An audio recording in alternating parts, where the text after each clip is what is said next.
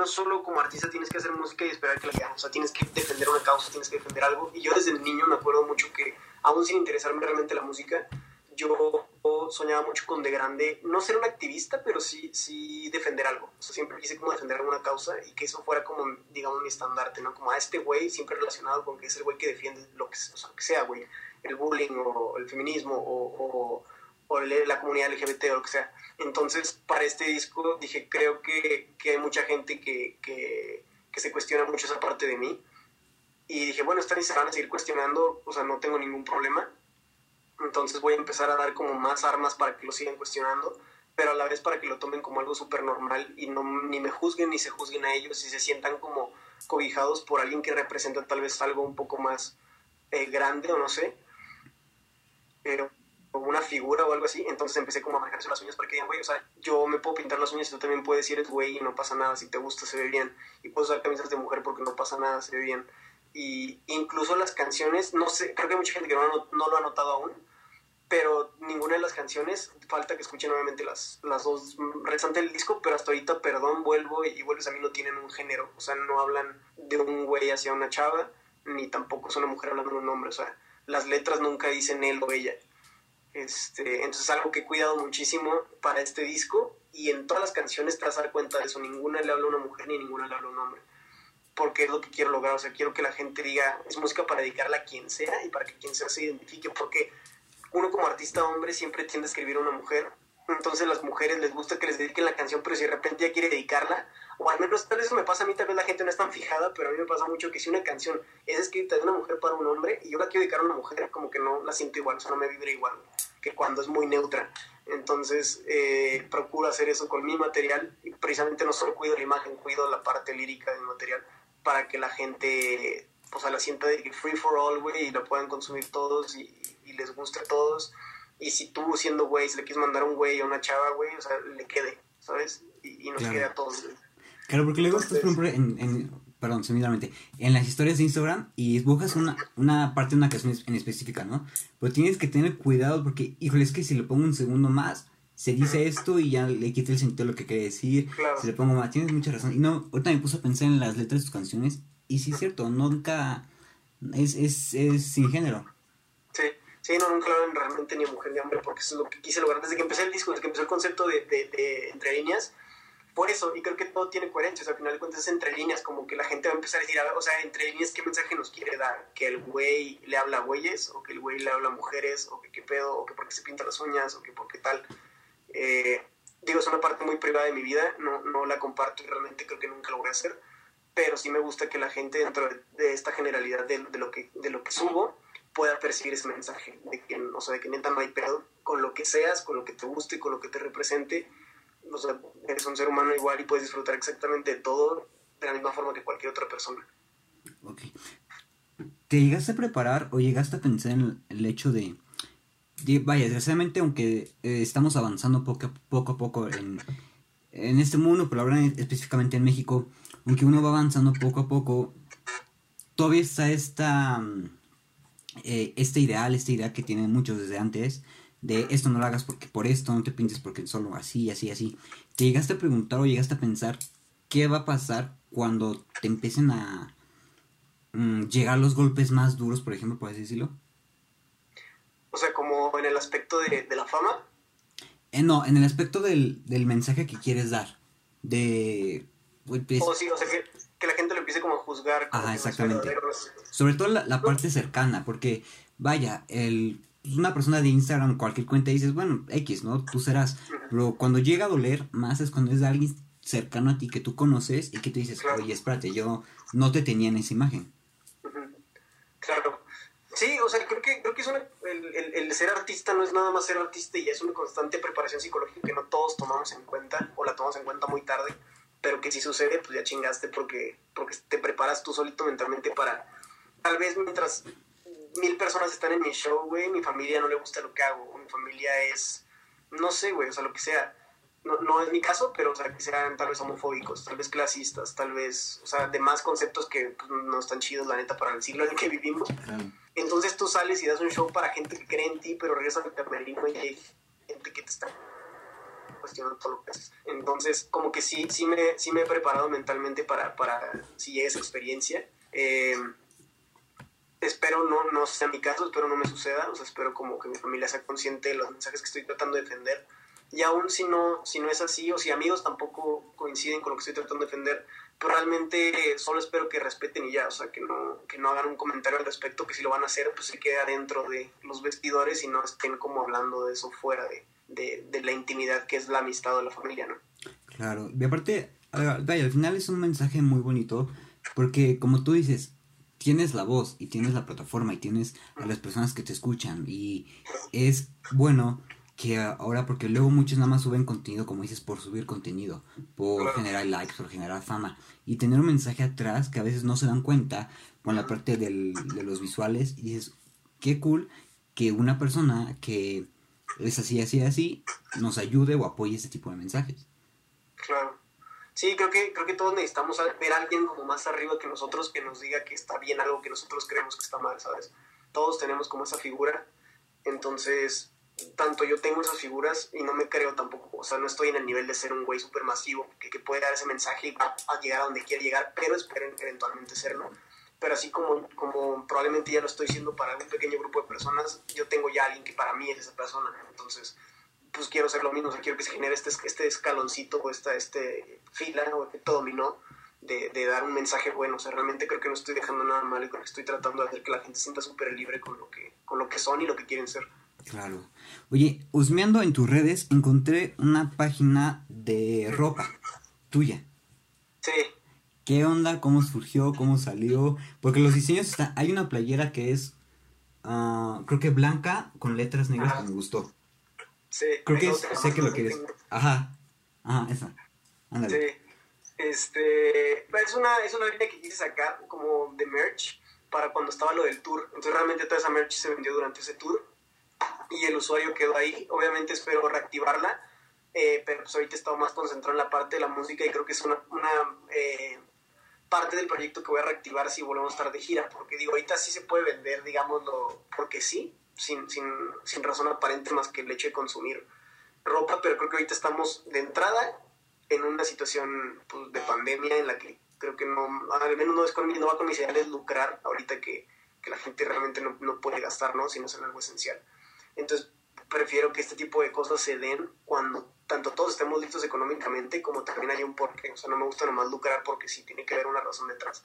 Entonces, eh, espero, pues ya no creo este año, pero tal vez el año que entra volver a estar de tour y obviamente sacar una línea nueva con, con las letras de las canciones nuevas o con diseños nuevos. Y, pues, y quedaron algunas playeras de, de, ese, de esta gira, entonces pues acabar con ellas también si la gente las quiere.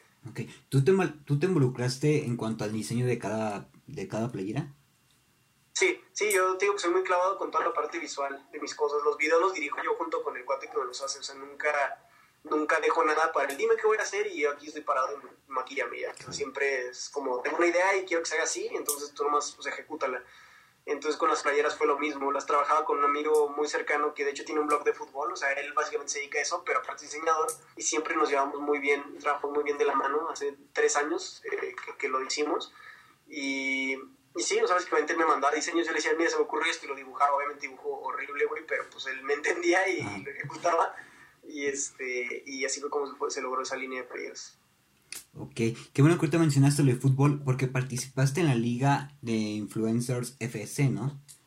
Sí, sí, estoy ahí en un equipo de, pues realmente es que son cantantes, algunos son youtubers, algunos son influencers deportivos, este, algunos son empresarios que se dedican a campañas de redes sociales y al final todos somos muy amigos, entonces eh, pues sí, o sea, ahí, ahí, es donde como que saco esta parte deportiva de mí y durante muchos años fue fútbol de niño, entonces pues lo disfruto, o sea, lo disfruto como una actividad para desestresarme. ¿Y cómo fue el, el, momento en que te invitaron a este proyecto? O sea, literal fue, eh, oye, pues, vamos a jugar y lánzate ya.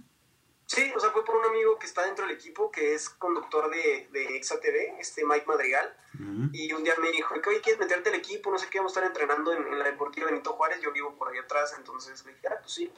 Y este, llegué, eso ya tiene casi el año, entré, de hecho entré justo cuando llegué a México. Y ya llevamos un año entrenando, hemos jugado varios torneos, hemos podido jugar ahí en la Estadio Azul, hemos podido entrenar ahí donde entrenan la selección, entonces pues, nos han dado como experiencias muy padres que van muy de la mano del internet y del deporte. Ok, perfecto. Vamos a hacer una penúltima dinámica. Yo te voy Claro. diciendo algún contenido y tú me dices referente a eso, ¿vale? Claro. Y em, deja poner el cronómetro porque es un minuto. Listo. Claro. Em, cantante favorito, Mm, Leonel García, persona favorita, mi mamá. recuerdo favorito, Cada vez que doy show, cada, o sea, cada show que tengo. Ok.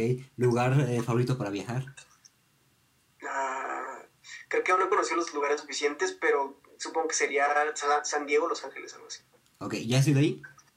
No, pero Ok. creo que es Y ahora un lugar donde ya has ido, que sea tu favorito. eh, Tijuana. Tijuana me encanta. Ok, perfecto. Hobby favorito, Jugar billar, deporte, fútbol, ping pong y ver películas. ok. Algo que nadie sepa de ti, muchísimo las uñas, o sea, pero mis dedos están hechos mierda, pero pues casi no se nota. ok. Eche la culpa a la guitarra. Sí, Ah, es. a dar. Ajá. Película favorita, El efecto mariposa. persona favorita en el medio. Eh, creo que no he conocido las suficientes, pero hasta ahorita yo creo que Zack es muy amigo mío. Ok, serie favorita. Eh, love, sí. O sea, no sé cómo escribirla, pues se llama Love, amor. Ok, perfecto. Eh, ¿Cómo te describes a ti? Como muy aferrado. Ok. Eh, características eh, de tus canciones, de tus videos, algo que siempre esté presente. Uñas pintadas, estética, cabello despeinado y guitarras. Ok. ¿Cómo eres tú personalmente? Muy tranquilo, o sea, no, no tomo, no fumo, nunca me he drogado, entonces soy una persona súper relajada. Es muy raro que me guste la fiesta. Ok, ¿qué es lo que más te gusta hacer? Eh, caminar, me gusta mucho caminar. Ok. Eh, ¿Tatuaje favorito? Todos los que están acá representan a las mujeres de mi familia. Todas Talina. Ah, supongo que la casa es tu madre, ¿no? Mi abuela, Ah, ok, tu abuela, la de abajo tu mamá. eh, y la es mi hermana y esta es mi otra abuela. Ok, perfecto. ¿Qué, tacu- ¿Qué tatuaje te gustaría hacer?